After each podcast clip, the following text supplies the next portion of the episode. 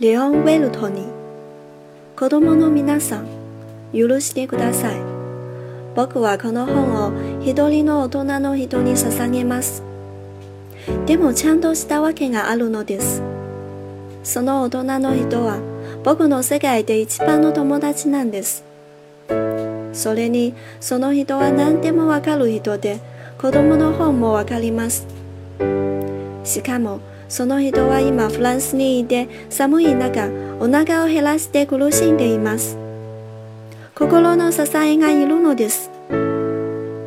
まだいいわけが欲しいのならこの人も前は子供だったので僕はその子供にこの本を捧げることにします。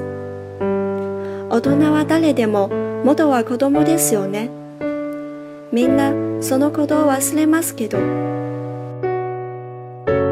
じゃあ捧げる人をこう書き直しましょう。可愛い少年だった頃のレオン・ウェルトに。